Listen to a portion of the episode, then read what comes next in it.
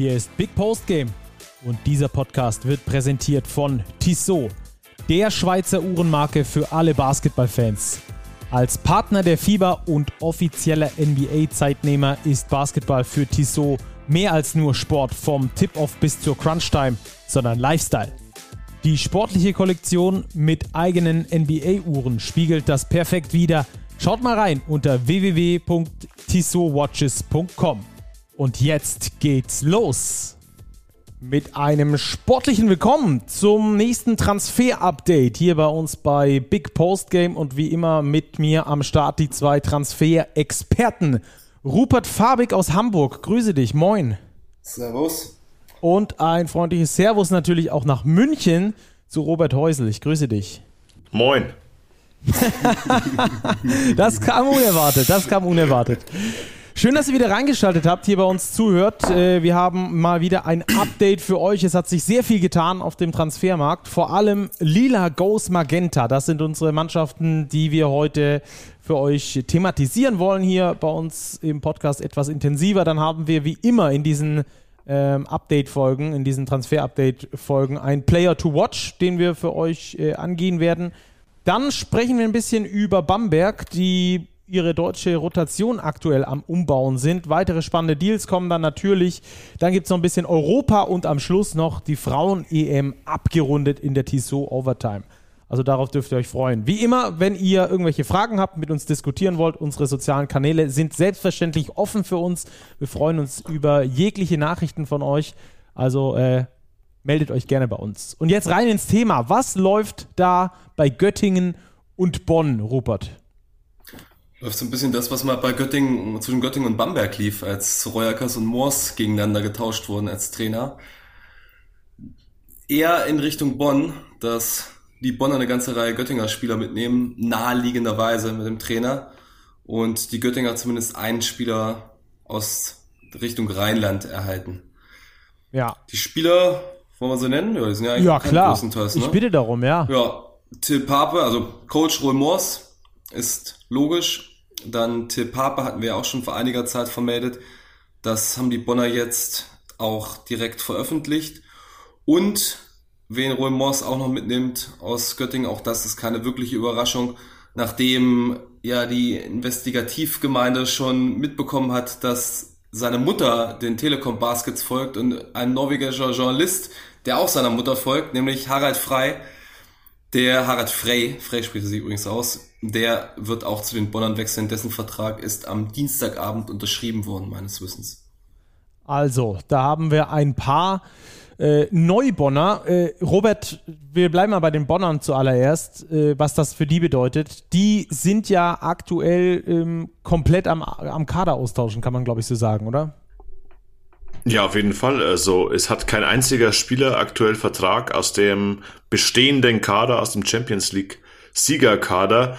Und ich würde es nicht ausschließen, dass wirklich nahezu die komplette Mannschaft äh, ausgetauscht wird. Also das ist wirklich nicht von der Hand zu weisen. Also einige fixe Abgänge gibt's bereits. Thomas Isalo äh, wurde verabschiedet, Carsten Tada ist zurück nach Bamberg, äh, Tyson Ward und Zach Ansminger wurden auch schon verabschiedet, aber auch bei anderen großen Namen äh, wie allen voran TJ Shorts ähm, muss man ja davon ausgehen, dass die den Verein verlassen werden. Ja, hat natürlich auch mit dem Abgang von äh, Coach Isalo zu tun, der da äh, wirklich eine kurze, aber intensive Ära geprägt hat von zwei Jahren, unter anderem mit dem Basketball Champions League Sieg, für den es ja übrigens eine Million Euro ähm, äh, Preisgeld gab. Rupert, äh, das tut den äh, Telekom Baskets ganz gut, auch dass die Telekom jetzt doch noch ihr Engagement dann wieder erhöht hat, anstatt ganz zurückzufahren. Ja, führt dazu, dass das Budget in etwa gleich hoch ist wie in der abgelaufenen Saison und den ersten Effekt, um mal gleich so eine kleine Bombe hier zu zünden, den haben wir jetzt schon direkt mitbekommen, wo, in welchen Spieler man Budget dieser Art investieren könnte, nicht wahr? Oh, oh, und dann lass sie doch mal platzen. dann lasse ich sie mal platzen. Ja, das war, glaube ich, die große Frage heute, nachdem, wo er hinwechselt, nachdem Bamberg und Chris Senkfelder die Trennung bekannt gegeben haben die wohl in erster Linie ein bisschen aus Druck Bambergs hervorgegangen ist, da der bisschen finanzielle Möglichkeiten freigeschaufelt werden müssten. Und meines Wissens, unseres Wissens wird sich Chris Senkfelder, hätte ich fast Chris Ensminger gesagt, Chris Senkfelder dem ehemaligen Team von Chris Ensminger anschließen, nämlich den Telekom Baskets Bonn. Mhm. Das ist also schon mal das erste äh, dicke Ding, was du uns mitgebracht hast. Ähm, wir werden gleich auch nochmal drüber sprechen, was das für die Bamberger bedeutet, beziehungsweise ähm, warum äh, Chris Senkfelder dort wahrscheinlich gegangen ist. Aber lass uns noch kurz bei den Bonnern bleiben, um das noch äh, rund zu machen. Robert, äh, Trainingsstart ist der 1. August, wie immer bei den Telekom Baskets, obwohl die ja diese Saison, die Saison ein bisschen früher beginnen, ne? Ja, sie beginnen die Saison ein bisschen früher. Ich glaube aber dennoch mit der Vorbereitung am 1. August ähm, hat man genug Vorlauf, eben um sich auch einzuspielen. Rule Morse ähm, wird einige Spieler mitbringen, das wissen wir jetzt bereits. Das heißt, so einen kleinen Kern, ein paar Automatismen, die greifen da vielleicht bereits und darauf, glaube ich, kann man aufbauen. Und Bonn wird sich komplett neu aufstellen. Ich glaube, äh, das wird ein ganz spannendes Projekt in der kommenden Saison, weil für Rul Morse das natürlich nicht einfach ist. Er wird natürlich gemessen werden an Thomas Isalo, wobei dieser Vergleich natürlich nicht ganz fair ist. Also Thomas Isalos Leistungen in Bonn zu toppen wird nahezu unmöglich sein. Daher glaube ich, ist es wichtig für alle Beteiligten in Bonn, eine gewisse Realität in der Bewertung der Saison, der Saisonvorbereitung, des Saisonstarts walten zu lassen und Ruhl Morse dort erstmal ankommen zu lassen. Genau, dazu noch kurz zwei Fakten. Ähm, die Telekom Baskets Bonn haben sich als Champions League-Sieger für den FIBA Intercontinental Cup qualifiziert und äh, treffen da, äh, jetzt habe ich es neulich selber gepostet und jetzt weiß ich es aus dem Stegreif nicht, die beiden Mannschaften, auf die sie treffen. Eine aus Bahrain und eine aus China auf jeden Fall. Das die, sind die, die hast du nicht im Kopf, die Namen? Ja, sorry, sag du es kurz. Hast du sie bereit? ja, das will ich jetzt dir überlassen, das ist deine Bühne hier. ich, ich, ich kann ja zwischenzeit ein bisschen Unterhaltung schaffen, indem ich sage, dass die Bonner überhaupt keine Sorgen haben müssen, auch wenn Rollmors, weil es einfach schlicht unmöglich ist, nicht direkt eins zu eins in die Fußstapfen von, von Thomas Isalo treten wird. Das ist ein herausragender Trainer. Also es ist locker einer der Top 5 Trainer der Liga, wenn nicht noch höher ist ein genialer Recruiter. Gar keine Sorgen, lieber Telekom Baskets Fan. Ja, der macht das. Und jetzt habe ich es auch. Also FIBA Interne Intercontinental Cup in Singapur. Der ist dann Ende September und es geht gegen die Shenyang Golden Bulls und Al-Manama aus Bahrain. Wenn man da Erster wird, dann äh, kommt man ins Finale und dann kann man noch auf eines der anderen drei Teams treffen. Das also der zu der frühere, ähm, der frühere Saisonstart, der frühere Pflichtspielstart für die Telekom Baskets Bonn, dann in Singapur. Das ist sicherlich auch eine ganz nette Angelegenheit. Äh, übrigens äh, macht äh, Raul Mors die Planungen für sein Team nicht aus Bonn selbst, aber in der heutigen Zeit ist ja Homeoffice das A und O und äh, so eine Kaderplanung geht natürlich auch aus dem Homeoffice. Unseres Wissens nach ist er unter anderem in Belgien ähm, vor dem Schreibtisch und stellt von dort aus seine Mannschaft zusammen. Unter anderem mit scheinbar Chris Senkfelder. Okay, dann lass uns noch kurz gucken, was dann im lilanen, im lilanen Trikot passiert. Im lilanen. Betonungsproblem. Also bei der BG Göttingen ähm, wollen wir natürlich auch noch kurz reingucken, was das eigentlich heißt, wenn die jetzt erstmal so viele Abgänge haben. Ähm, wie sieht's da aus, Robert? Da sieht es aus, dass sie zwar eine Menge Abgänge haben. Ich gehe davon aus, dass keiner der richtigen Kernleistungsträger, deren Verträge ausgelaufen sind, zu halten ist. Ausnahme ist natürlich Harper Kemp. Das wäre auch vollkommen absurd gewesen, Harper Kemp in irgendeinem anderen Trikot als dem Göttinger zu sehen. Der hat Familie dort, ist so hervorragend integriert, baut, glaube ich, gerade ein Haus und absolute Identifikationsfigur, der hat verlängert, das ist bereits bekannt gegeben worden. Und hat ja mit Olivier Foucault als neuen Cheftrainer auch einen alten Bekannten, da vorher einfach der Assistent war. Dazugekommen haben die Göttinger den Carles Silins, ein lettischer Center, eine ziemliche Kante, kann seine Fähigkeit noch nicht direkt einschätzen, aber ich sag mal so, es gab mit Mike Kotzer ja auch vor einiger Zeit einen lettischen Center in Deutschland, der richtig reingeschlagen hat. Und die Göttinger haben auch unabhängig von Roel Mors da gute Leute im Hintergrund, die auch des Scoutings mächtig sind. Da glaube ich, das könnte passen. Als weiterer Import ist noch Max Besseling unter Vertrag. Den haben sie vergangene Saison während der Saison aus Finnland geholt. Der hatte erstmal ein paar Anpassungsprobleme und eine sehr kleine Rolle. Ich glaube, die wird etwas größer. So wie die auch von Zach Ensminger, der aus Bonn kommt, und Osaro Jürgen Rich, der aus Bayreuth kommt. Und in der vergangenen Saison dort in einer größeren Rolle als die, die er vorher in Hamburg inne hatte, schon überzeugt hat und effizient war. Und ich freue mich ja eigentlich immer, wenn Spieler nach Göttingen gehen, so mein alter Standort. Und in dem Fall habe ich mich beidseitig gefreut, weil Göttingen einen richtig guten Typen bekommt und das für ihn auch ein, ein toller Standort einfach ist. Mhm. Ich muss nur ganz kurz den Klugscheißer spielen. Äh, du hast von Mike Kotzer gesprochen, der Lette ist, er, ist, er war Este. Ach, Oder ist Este. Ja, Balte, Baltikum. Balte. Ja, ja. Balte, das jetzt besser umschrieben. Ja, hast du recht. Hast ich glaube, sonst hätten wir wieder böse Zuschriften bekommen. Das nur zur Richtigstellung. Die bekomme ich jetzt eh, wenn ich die beiden in einen Topf werfe. ähm, Robert, aber äh, insgesamt steht auf dem Papier nicht noch nicht so richtig viel bei den Göttingern, aber im Hintergrund, da läuft äh, schon die Verpflichtungsmaschine natürlich auf Hochtouren. Ja, wie wir gehört haben, haben die Göttinger schon mehr Spieler unter Vertrag, als sie aktuell veröffentlicht haben. Ich glaube, dass der Blick auf den Göttinger Kader erst klarer wird, wenn er wirklich vollständig ist. Also wir haben die letzten Jahre gesehen, dass Göttingen schon eher mit einer kleinen Rotation gespielt hat, dort aber überzeugt hat durch ganz starke Importprofis. Also neben Harold Frey war da ein Mark Smith beispielsweise, der wirklich überragend gut war. Und ich glaube, dass es auf diese Schlüsselverpflichtungen auch wieder ankommen wird für die BG Göttingen, wie sie in der kommenden Saison dastehen werden und das werden wir erst bewerten können, wenn der Kader wirklich komplett ist. Mhm. Kleiner Nachtrag noch zu den Telekom Baskets Bonn. Auch die haben mir heute bestätigt, dass da schon mehr verpflichtet wurde, als bisher bekannt gegeben wurde. Sie haben gesagt, sie sind so ungefähr bei 40 Prozent des Kaders aktuell, ähm, den sie schon verpflichtet haben. Also das äh, wird dann in den nächsten Tagen sicherlich auch noch mehr werden. Unter anderem werden wir dann bei den Telekom Baskets als Doubleheader auf den großen Positionen Till Pape und Chris Hengfelder sehen. Vielleicht als Backup, vielleicht funktionieren die beiden auch ganz gut zusammen.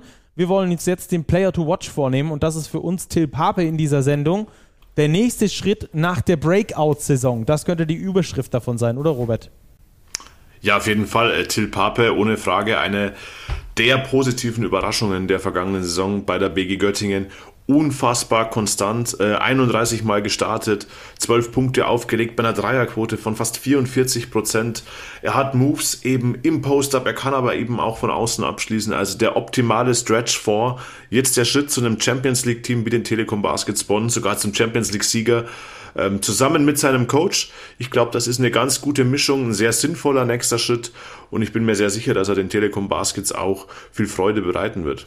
Mhm. Wie groß ist da der Einfluss des alten Coaches, den er, der ihn da mitnimmt, wo er schon weiß, was auf ihn zukommt? Das Spielsystem wird sich ja natürlich ein bisschen ändern, das ist mir schon klar, aber jetzt, Roll wird jetzt nicht äh, das Rad für sich selbst neu erfinden, oder Rupert?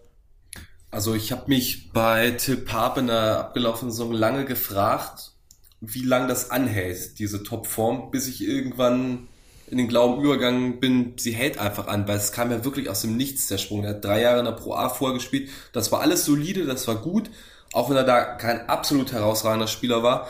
Aber praktisch die Pro A-Zahlen in der BBL nochmal zu wiederholen und sogar was draufzupacken und das so konstant, das ist ja etwas, was ganz selten nur passiert. Und Wäre er jetzt in der kommenden Saison nicht mehr bei Roy Morse gewesen, hätte ich mir auch gefragt, okay, kann er das bestätigen oder gibt es einen kleinen Dip wieder nach unten, da er nun bei Roy Morse bleibt und der genau weiß, was Till Pape kann, der ein ultra smarter Typ ist, denke ich, dass man das auf die Reihe kriegen wird, dass er ähnlich eingesetzt wird, vielleicht ein paar neue Details hier und da, vielleicht eine etwas kleinere Rolle, eine etwas veränderte Rolle, aber da sich die beiden so gut kennen und anscheinend auch ein großes Vertrauensverhältnis herrscht, denke ich, dass er die Leistung eventuell eben mit etwas verringerter Minutenanzahl halten wird.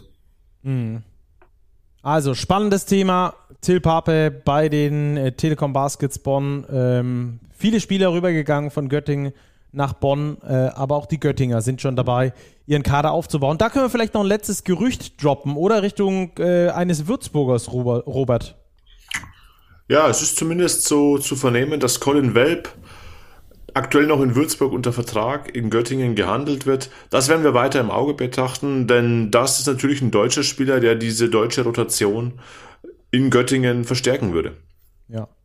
Also das äh, zum Thema Lila Goes Magenta und jetzt wollen wir übergehen äh, zu den äh, zu Brose Bamberg, die noch Brose Bamberg heißen. Ich weiß gar nicht, da soll es glaube ich auch bald eine Entscheidung geben, oder? Inwieweit die sich dann noch äh, einen anderen Namen geben. Weiß nicht, wie ist da der Stand? Hat da jemand Ahnung von euch?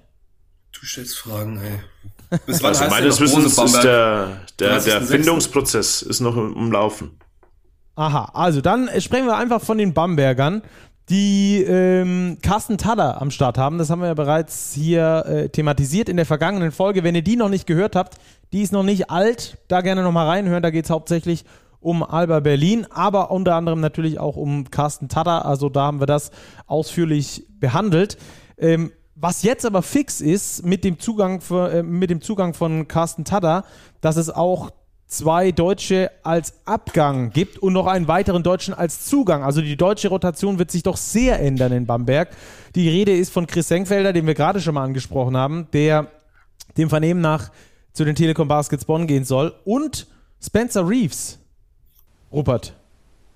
Spannender Name, Spencer Reeves. Ähm, die beiden Abgänge deuten in jedem Fall zunächst erstmal darauf hin, dass Bamberg nicht mit dem allergrößten Etat in die Saison gehen wird.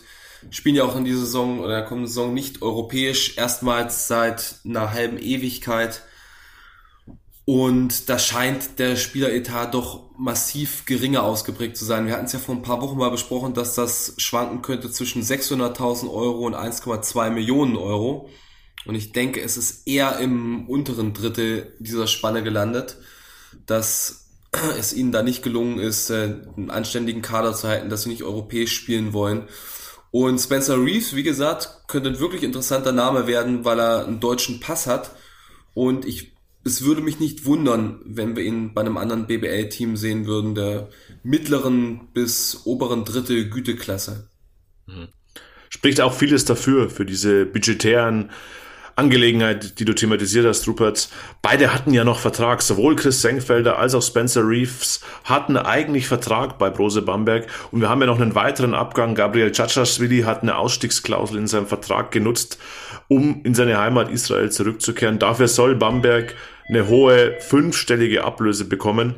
Aber alles in allen drei Spieler, die du unter Vertrag hattest, die jetzt abzugeben, das ist schon eine Nummer. Ja. Chris Senkfelder theoretisch ja sogar noch mit Vertrag bis 2025. Mhm. Amtierender Kapitän der Mannschaft ähm, und wie wir hören, äh, ist es nicht auf seine, auf seine ähm, wie auf seinem so, Mist gewachsen. Genau, äh, nicht auf seinem Mist gewachsen, sondern ähm, es ging da eher vom Verein aus, dass da der Vertrag mit Chris Senkfelder dann ähm, eben äh, ja, aufgelöst wurde in beidseitigem, auf, äh, in beidseitigem Einverständnis, so heißt das ja so schön, ähm, aufgelöst wurde. Aber da, von wem die Intention kommt, steht damit ja noch nicht fest. Nach unseren Informationen ging die vom Verein aus. Aber die Bamberger haben auch schon nachgerüstet und zwar mit einem, der von Unterfranken nach Oberfranken wechselt, Robert.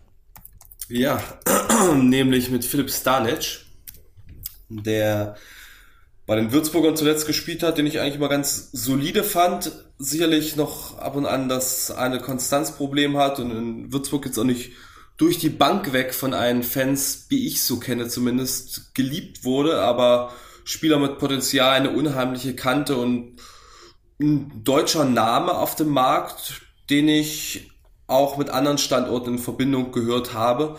Also, dass es ihm gelungen ist, den zu holen und den in der Frankenregion im Frankenland zu lassen, das ist schon ein ordentlicher Transfer, finde ich. Wobei aus meiner Sicht keinesfalls ein Ersatz für einen äh, Chris Hengfelder. Ja, das, also die Frage müssen wir gar nicht aufmachen. Okay. Und dann haben wir noch ähm, Malik Johnson, der als neuer Starting Point Guard äh, fungieren soll, Robert. Ja, ist der MVP der Schweizer Liga, zeigt, glaube ich, auch schon wieder ein Stück weit, in welchen Gehaltsregionen Brose Bamberg jetzt unterwegs ist, ohne der Schweizer Liga etwas wegnehmen zu wollen. Sie zählt sicher nicht zu den Top 10, Top 15 Ligen in Europa. Dort hat er allerdings sehr, sehr gute Zahlen aufgelegt. 16,6 Punkte im Schnitt, 11 Assists im Schnitt, dazu noch 4 Rebounds. Ist so ein kleiner Verschnitt von TJ Shorts, habe ich den Eindruck. Ein sehr kleiner Point Guard, 1,78 Meter groß, sehr schnell, kann sich seinen eigenen Wurf kreieren, hat aber immer auch das Auge für den Mitspieler. Ihn haben die Bamberger mit einem Zweijahresvertrag ausgestattet. Zeigt so ein bisschen, dass man vielleicht Kontinuität schaffen will auf einer Schlüsselposition und auf den Stil hofft. Das also zu den Bambergern.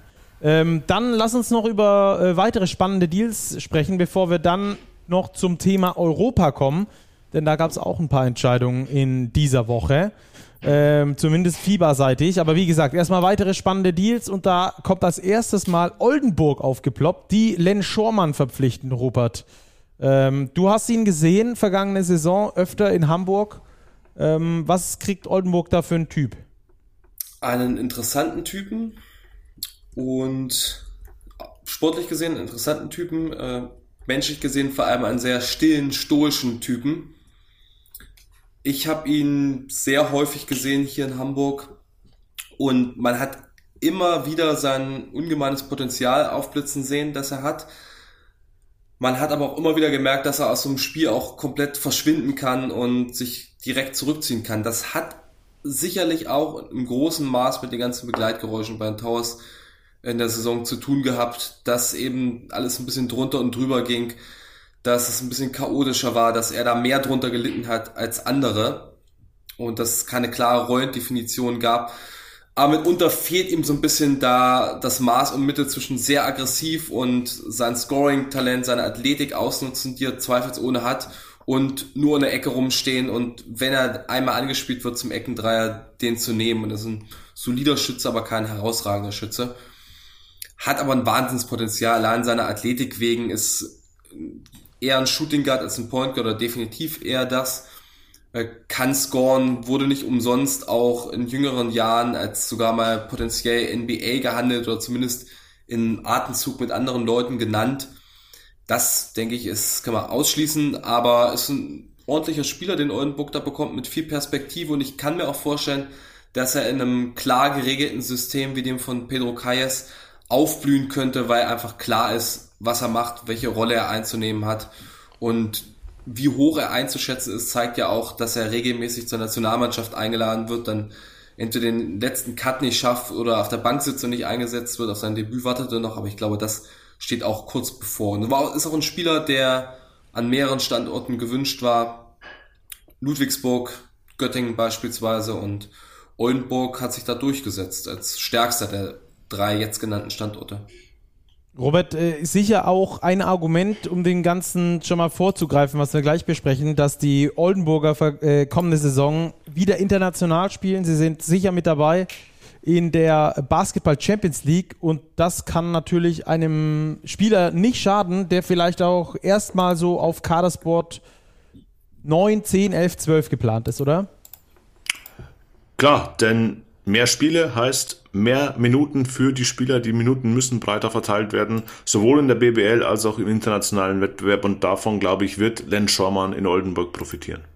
Dann lass uns noch einen zweiten Deal besprechen, der über die Bühne gegangen ist, den die Chemnitzer verkündet haben. Die Andre Lansdowne ist ab jetzt äh, für die Niners im Einsatz, Robert. Und äh, auch die sind ja international unterwegs. Das ist, glaube ich, eine sehr gute Verpflichtung. Ist eine super Verpflichtung. Also die Andrew Lansdowne hat in der BBL bewiesen, dass er Spaß machen kann, als er in Braunschweig war. Hat zuletzt in Straßburg gespielt, Champions League Team aus Frankreich, war dort schon eine Stütze. 27 Minuten im Schnitt, hat dort solide 12 Punkte aufgelegt. Also damit, glaube ich, machen die Niners nicht viel verkehrt. Sie bekommen einen erfahrenen Spielmacher, der schon so zur Kategorie Ü30 gehört, also schon vieles gesehen hat.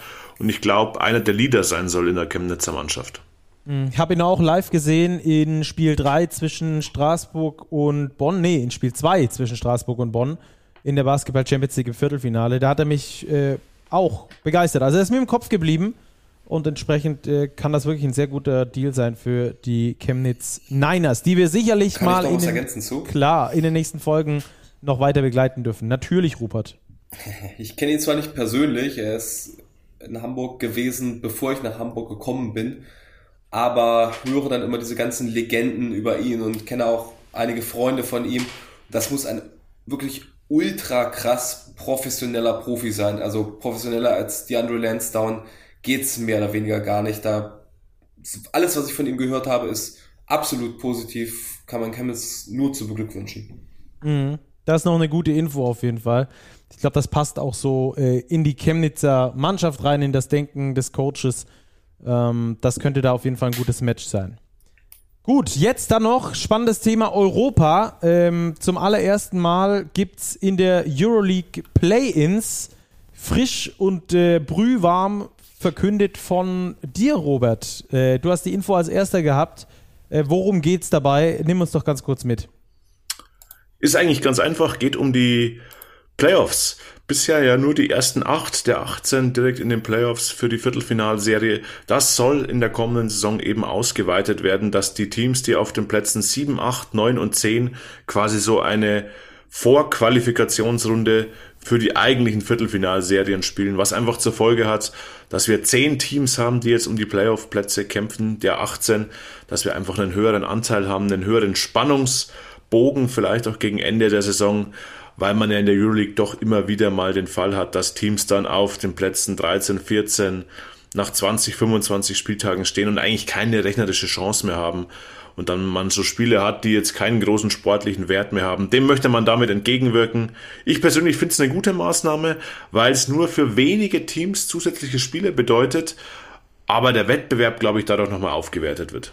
Ja, ist, glaube ich, auch eine gute Nachricht für die deutschen Teilnehmer Bayern und Berlin, die ja eher äh, im unteren Tabellenmittelfeld zu Hause waren in den letzten Jahren und äh, so dann vielleicht nochmal die Chance hätten, äh, da äh, sehr gute Spiele zu spielen oder sich darüber sogar für die Playoffs zu qualifizieren. Ähm, stimmt, dass es für wenige Teams mehr Spiele wären, aber bei der Vielzahl von Spielen die die Euroleague sowieso schon hat mit ihren 34, sind dann die Spiele äh, obendrauf. Ja, man kann sagen, nur noch äh, ein kleines Tröpfchen, aber es könnte sein, dass es eben der, der stetige Tropfen hüllt den Stein aus, um mal äh, zwei Euro ins Phrasenschwein zu werfen.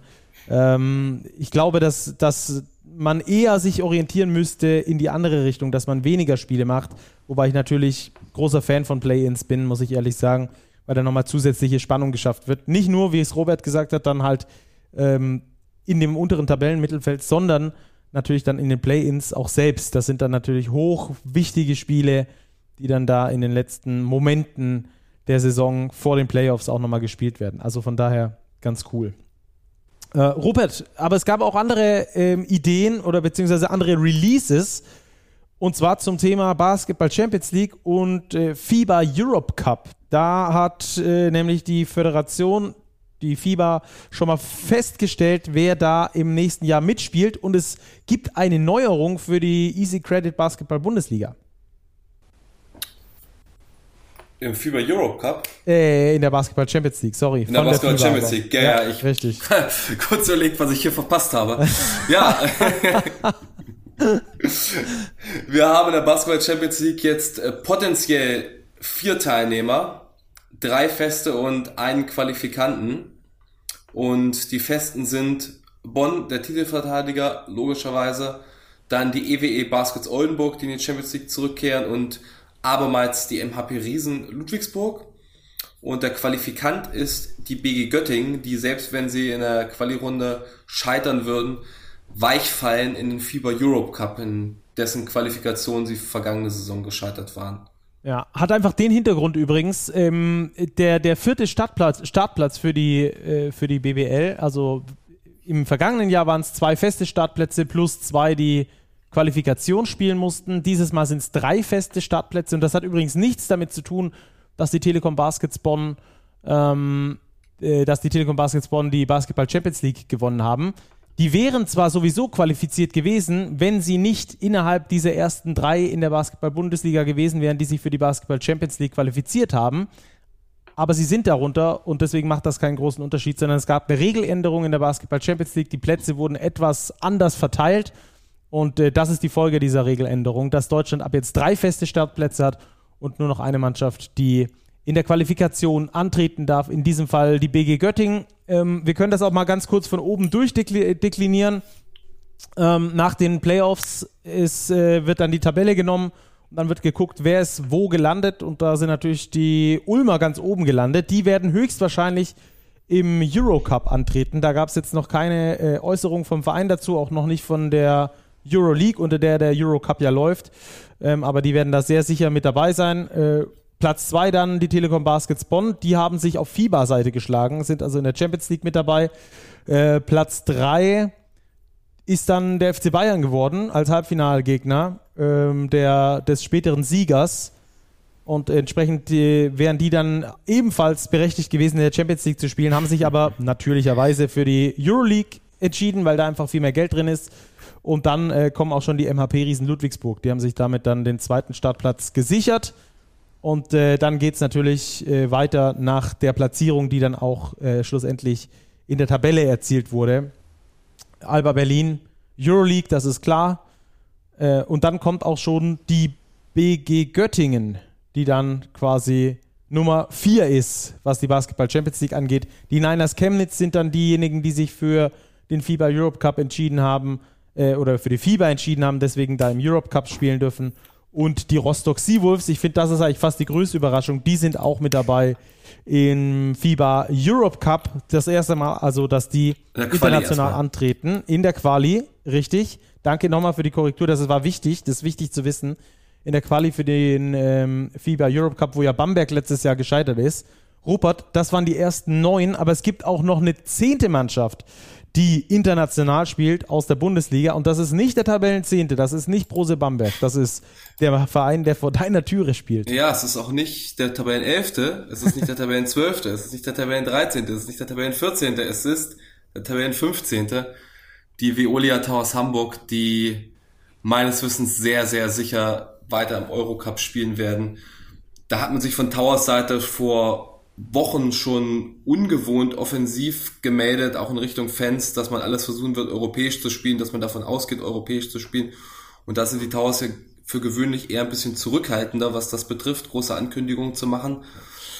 Und ich hatte auch mit dem Sportdirektor der Euroleague gesprochen, der auch für den Eurocup verantwortlich ist. Der sagte auch, dass natürlich man sich das nach Abschluss der ganzen Tabellen, der ganzen Ligen anschauen wird, aber Deutschland unheimlich wichtiger Markt sei und Hamburg in den ersten zwei Jahren einen wirklich ordentlichen Eindruck im Eurocup gemacht hat, beide Male die Playoffs erreicht, im Achtelfinale jeweils ausgeschieden, dass die Organisation auf einem guten Weg ist und man gerne Hamburg weiterhin dabei hätte. Also der Eurocup wie immer, will man fast sagen, ein Closed-Job-Prinzip. Also da muss man sich nicht über die Liga irgendwie qualifizieren, sondern da zählen dann so Werte wie Standort, Halle, Geld, Stadt, in der man spielt und so weiter und so fort. Und da sind die Veolia Towers Hamburg dann mit am Start. So, dann war das mal unsere Reise durch Europa. Ähm, dazu erstmal keine Ergänzung mehr von eurer Seite, oder? Ich glaube, dass das im Recruiting den Teams auf jeden Fall hilft, die sich da jetzt dafür qualifiziert haben.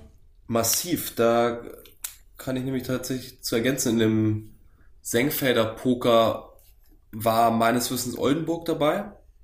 Und die Hamburger haben es wohl mal versucht und haben wohl zumindest mal ein bisschen Kontakt aufgenommen. Also fand ich ja ganz gut, dass sie das probiert haben, wahrscheinlich finanziell um Längen den Bonnern unterlegen, aber es hilft schon, international zu spielen, gar keine Frage. Also ein großer Fan, viele Fans sehen das ja immer kritisch, Doppelbelastung und kann ich immer nur wieder sagen, ist kompletter Quatsch, das ist genau andersrum. Wenn man die Doppelbelastung nicht hat, kriegt man in der Regel keine so starke Mannschaft zusammen. Ja, und ich glaube, gerade was die Basketball Champions League angeht, Robert, ähm, ist es durchaus von Vorteil, wenn man da äh, europäisch unterwegs ist, weil es erstmal nur sechs Spiele sind, äh, weil sich die Mannschaft gut einspielen kann und äh, weil das Niveau einfach top ist, oder? Ja, das Niveau der Champions League muss sich überhaupt nicht mehr vom Eurocup verstecken. Ich glaube, das ist auch immer mehr jetzt der Weg, dass Champions League und Eurocup perspektivisch verschmelzen, was ja auch passieren soll. Aber du sagst es, die Anzahl der Spiele ist attraktiv. Es sind nicht super viele Spiele. Du hast nicht diese Doppelspieltage wie in der Euroleague beispielsweise. Also um sich zu finden als Team auch schon früh in der Saison, ein sehr, sehr guter internationaler Wettbewerb. Ja, also, ähm, genießt das, alle Fans von diesen Clubs, genießt dieses internationale Feeling. Das ist was ganz Besonderes, auch mal auswärts zu fahren. Ich äh, durfte die Erfahrung schon mehrfach machen. Und es ist immer wieder äh, grandios, da dabei zu sein, weil einfach in anderen Ländern komplett äh, Basketball anders gelebt wird, von der Stimmung her, äh, vom Hallenerlebnis und so weiter und so fort. Also das ist immer ein großes Erlebnis. Großes Erlebnis, gutes Stichwort. Damit wollen wir nämlich das große Erlebnis der äh, Frauen auch abschließen, der Frauennationalmannschaft bei der Basketball-EM in Slowenien und Israel. Wir haben zum Abschluss unserer Berichterstattung darüber, wir sind ja gestartet mit einem äh, Heft mit 50 Seiten über die Frauen-EM, die ansteht. Jetzt ist die Frauen-EM vorbei. Die deutsche Nationalmannschaft hat äh, das beste Ergebnis seit 26 Jahren erzielt, hat einen richtig starken sechsten Platz belegt ähm, und wir hatten nochmal die Chance, mit äh, Nationalspielerin Leo Fiebig zu sprechen. Und das Interview hört ihr jetzt bei uns in der Tissot Overtime. Viel Spaß dabei. Bei mir ist jetzt Nationalspielerin Leo Fiebig, die für uns hoffentlich mehr als legendäre 0,4 Sekunden Zeit hat. Grüß dich erstmal. Hi. Hi, servus. Wie geht's dir? Alles klar, so drei Tage, vier Tage nach der absolvierten Basketball-EM und dem ja, größten Erfolg der letzten 20, 26 Jahre im Frauenbasketball in Deutschland? Hast du ganz gut zusammengefasst. Ähm, ja, mir geht's äh, sehr, sehr gut. Ich bin äh, gerade zu Hause, äh, versuche ein bisschen runterzukommen von den Emotionen und was da so abging die letzte Woche. Aber ja, nee, mir geht's super. Wunderbar. Jetzt habe ich die allererste Frage mal. Warum sind Bachstelzen am runden Ende gut, wie Emily Bessoir es im Insta-Post gemacht, äh, gepostet hat? ähm, ehrlich gesagt glaube ich, das ist von so einem ähm, Brettspiel, das wir immer gespielt haben. Ich weiß gar nicht, ich glaube, das heißt Flügelschlag oder so. Ähm, bei uns ähm, ist nämlich jeden Abend eigentlich in dem Physiozimmer haben wir alle zusammen Karten und Brettspiele und so gespielt. Und ich glaube, da gibt es irgendwie so so Karten und da war das so eine Aussage oder keine Ahnung, aber irgendwie was von einem Brettspiel. okay, aber es hört sich auf jeden Fall danach an, als hättet ihr eine richtig gute Zeit dort gehabt in Slowenien. Nicht nur sportlich, sondern auch abseits des Feldes, oder? Ja, absolut. Ich glaube, dass man es total auch auf dem Feld gemerkt hat, wie gut wir miteinander klargekommen sind und dass wir so gut zusammengewachsen sind als Team und uns es einfach Spaß gemacht hat, so Zeit zusammen zu verbringen. Und ähm, nee, war echt eine richtig, richtig tolle Zeit. Ja, das hat man auch gemerkt, dass äh, jeder zusammen Spaß hat, dass es äh, irgendwie, irgendwie matcht. Äh, gematcht hat es vor allem auch, ich habe es vorhin schon angesprochen, in diesen 0,4 Sekunden da vor Ende gegen die Tschechinnen, der regulären Spielzeit zumindest. Da musst du uns nochmal kurz mitnehmen. Was war der Plan und ähm, ist es dann am Schluss genauso gelaufen? Also erstmal der Plan in der ersten Auszeit vielleicht. Die Tschechinnen haben ja direkt danach noch eine zweite genommen. Ja, genau. Also der ähm, Plan war in der ersten Auszeit, dass wir Emmy vorschicken als Ablenkung, dass ich dann um Marie Curle zum Korb, wenn ich frei bin, dann halt ein Tip-In und dann als letzte Option kam dann Sunny nochmal um Marie gecurlt ähm, und dann haben wir uns also aufgestellt und ähm, dann haben die Tschechen haben die Auszeit mitgehört, Tatsache im Livestream. Krass, okay. Also die haben, ähm, weil wir sprechen, wir sprechen ja Englisch in der Auszeit, also unsere Trainerin spricht ja Englisch und dann haben, haben die halt mitgehört und wussten, dass Greinacher, also Sunny, ähm, um so drum curlt, keine Ahnung, und wir haben das natürlich in dem Moment jetzt nicht gecheckt, dass sie es vielleicht mitgehört haben. Und ähm, dann haben wir an Sunny und mich getauscht sozusagen für die für das zweite Mal dann, dass äh, Sunny zuerst geht und dann ich als letzte Option komme oder als letzte, ja, Curl sozusagen. Und das hat dann echt gut funktioniert, weil die waren dann total eingeschossen auf Sunny, die dann da zum, zum Korb gegangen ist und alle Verteidiger aus dem Weg geräumt hat, sodass ich dann relativ frei da zu dem Wurf gekommen bin. Das war ganz cool, ja. Mega krass. Die, solche Geschichten gab es ja schon mehrfach in dieser Saison. Gerade die Telekom Baskets Bonn haben das ja im äh, Champions League Final Four auch schon ähm, gemacht. Also den Gegner da sozusagen ausgespäht. Ähm, krass, äh, wurde es danach nochmal besprochen auf der, auf der Pressekonferenz oder wie kam das am Schluss raus, dass die Tschechen da euch abgehört haben? Ähm, ich glaube, das hat irgendjemand von denen erzählt. Also ich bin mir nicht ganz sicher. Ähm, aber also wie auch immer, ne? Es ist trotzdem halt super krass, dass es funktioniert hat so. Mhm. Ähm, deswegen ist da erstmal egal, ob die das mitgehört haben oder nicht. Also letztendlich zählt ja, dass das funktioniert hat und der dann auch reingegangen ist. Ja, das stimmt auf jeden Fall. Äh, als du den Ball losgelassen hast, man kennt das ja so als Basketballer, wenn du den Ball loslässt, weißt du, sag ich mal, so in 90 Prozent der Fällen, ob er reingeht oder nicht. Deiner war jetzt, ähm, wie war es bei dir? Wie war es bei deinem Wurf? Also, äh, ich muss ehrlich sagen, dass ich sowas noch, noch nie so gehabt habe, aber ich habe, bevor ich diesen Wurf losgelassen habe, also auf dem Weg von der Auszeit zu dem Aufstellen für diesen Einwurf, die ganze Zeit visualisiert habe und gesehen habe vor meinem Auge, wie ein Ball durchs Netz fällt.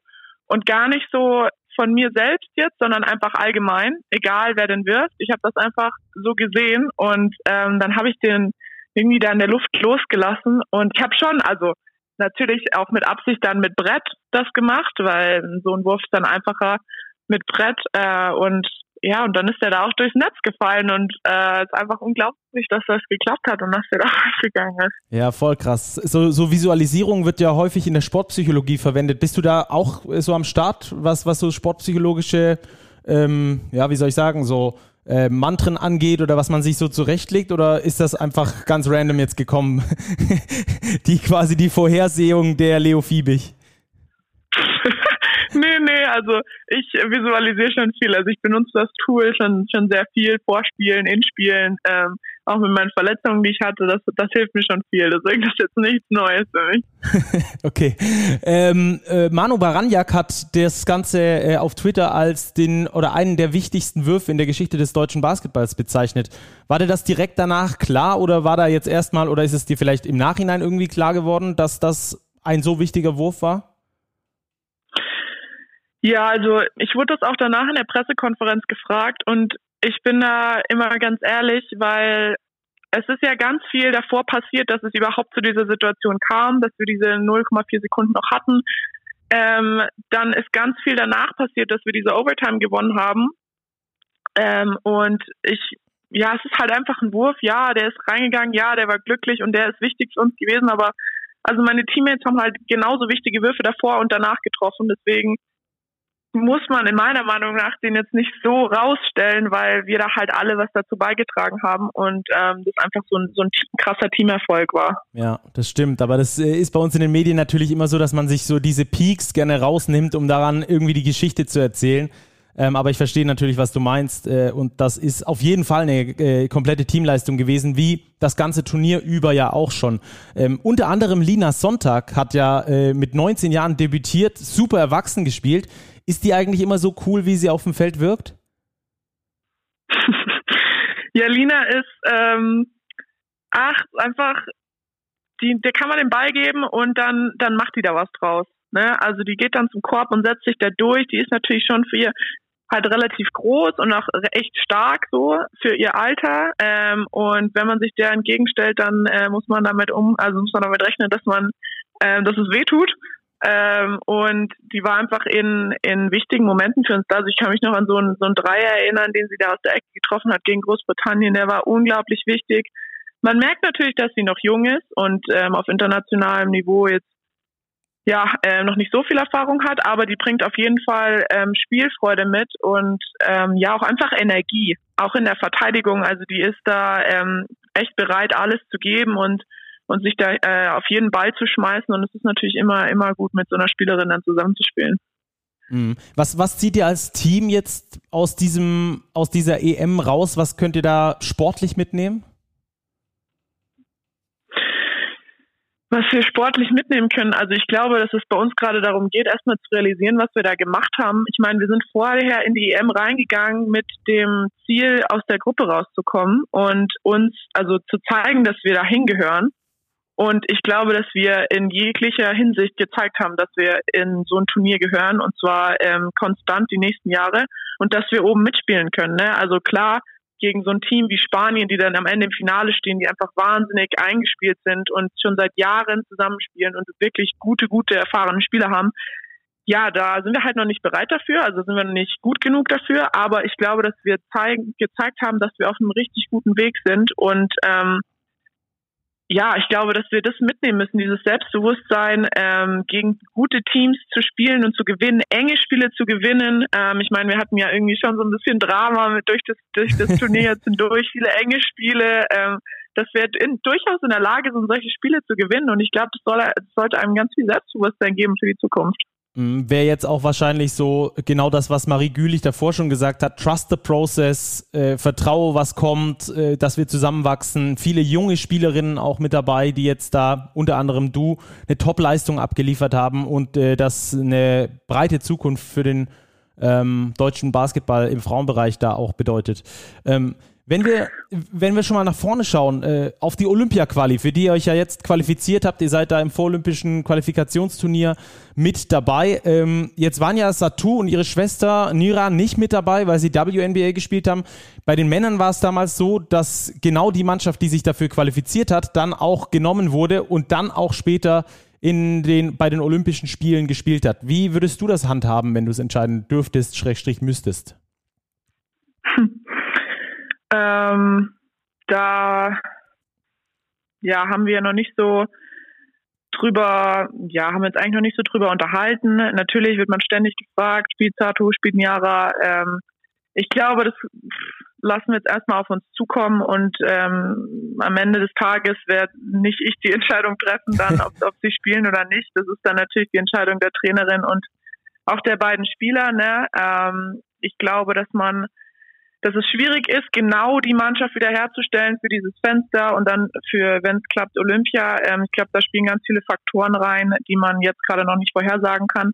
Deswegen ähm, ist es schwer zu sagen für mich, aber ich glaube, dass man rausstellen muss, dass wir das äh, als Team richtig gut gemacht haben, auch wenn es immer heißt, ähm, beste Basketballspielerin Deutschlands äh, war nicht dabei ich glaube, wir haben gezeigt, dass wir ähm, Basketball zusammenspielen können und auch echt guten und erfolgreich sein können. Und ich glaube, das ist gerade das, was so ein bisschen raussticht. Mhm. Jetzt war das Medienecho auch äh, recht groß, also gerade für Frauenbasketball in Deutschland, wo das Medienecho ansonsten sehr klein ist. Äh, wir haben von Big dann großes Sonderheft zugemacht mit 50 Seiten, aber auch in den großen überregionalen Medien wurde viel darüber berichtet. Ich habe jetzt äh, neulich erst Mittagsmagazin geguckt, da kam ein, ein, Beitrag über euch, wenn auch kurz, aber es wurde zumindest darüber berichtet.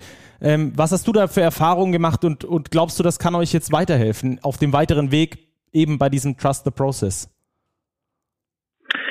Ja, natürlich. Also es ist unglaublich, dass wir plötzlich im Mittagsmagazin erscheinen oder in den 20 Uhr Nachrichten ARD so 30 Sekunden zum Schluss kriegen. Also da haben wir gar nicht mit gerechnet. Ähm, und es ist natürlich super toll zu sehen, dass das in den Medien jetzt so ankommt und dass wir die Aufmerksamkeit kriegen.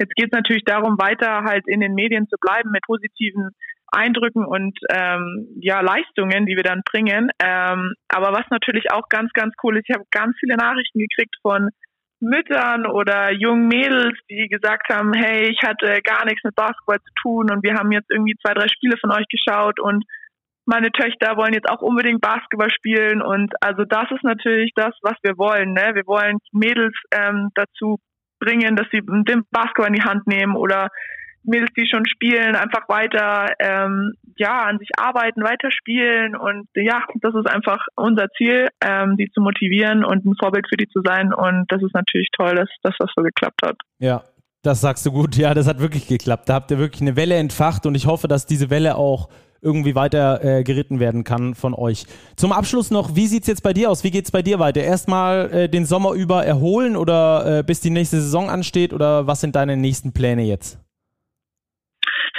Ja, ich war Tatsache ähm, die Vorbereitung und die EM über ähm, gesundheitlich bzw. körperlich ein bisschen angeschlagen.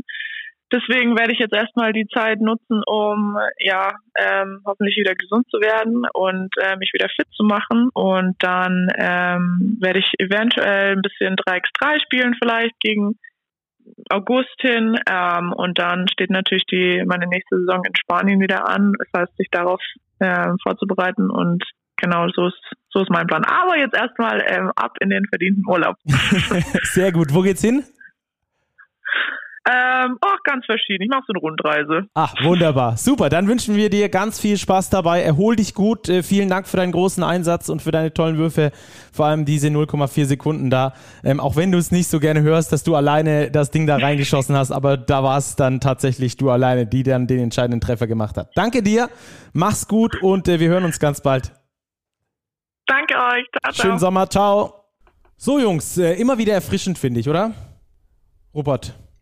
Ja, total freundlich, sympathisch, authentisch, wie das rübergekommen ist und zeigt ja auch, welchen Stellenwert diese Basketball-Europameisterschaft für die Spielerinnen im Team gehabt hat und was sie auch mitbekommen haben, wie die Rückmeldung aus Deutschland war. War ja wirklich ein, ein tolles Erlebnis, was hoffentlich auch nachhalt und nicht wie so viele Sommermärchen, Herbstmärchen, Wintermärchen dann eben Märchen bleibt, sondern dass das wirklich eine lange Geschichte wird. Und die Mädels haben, haben ja richtig was zu erzählen, was man eben bei der Lego Fiebig gemerkt hat. Ja.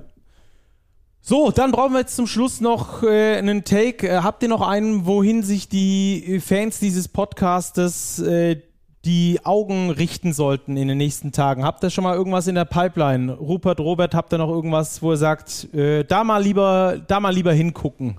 Richtung Westen, Richtung Osten, Richtung Norden, Richtung Süden? Ich glaube, in alle Richtungen gucken. Ähm, wir nähern uns hier dem Juli. Das heißt, der 30.06. ist ja so immer das typische Vertragsende in Profisportverträgen. Das heißt, der Markt ist jetzt erst so richtig am Fahrt aufnehmen und ich glaube, an jedem Standort gibt es noch was zu tun in der BBL. Hast du noch einen Hot Take für uns, Robert? Ich glaube, aus dem Süden, wo Robert herkommt, da stehen noch spannende Entscheidungen an, aber ansonsten hätte ich auch auf den 30. Juni verwiesen. Okay. Also, den lassen wir mal reinrollen. Ähm, wir verabschieden uns an der Stelle, sind aber für euch äh, dann in ein paar Tagen wieder da, höchstwahrscheinlich Montagmorgen. Und äh, dann hören wir uns da wieder in alter Frische mit neuesten News. Ich danke euch, Jungs. Es hat großen Spaß gemacht. Und ähm, ja, bleibt sportlich. Wir hören, sehen uns, folgt uns gerne auf den sozialen Medien. Big, selbstverständlich, dann noch Rupert, Robert und mir. Und dann seid ihr sowieso immer auf dem neuesten Stand. Wir ordnen das dann für euch im Podcast wieder ganz frisch ein. Macht's gut, bis ganz bald. Bleibt sportlich. ciao. ciao. ciao.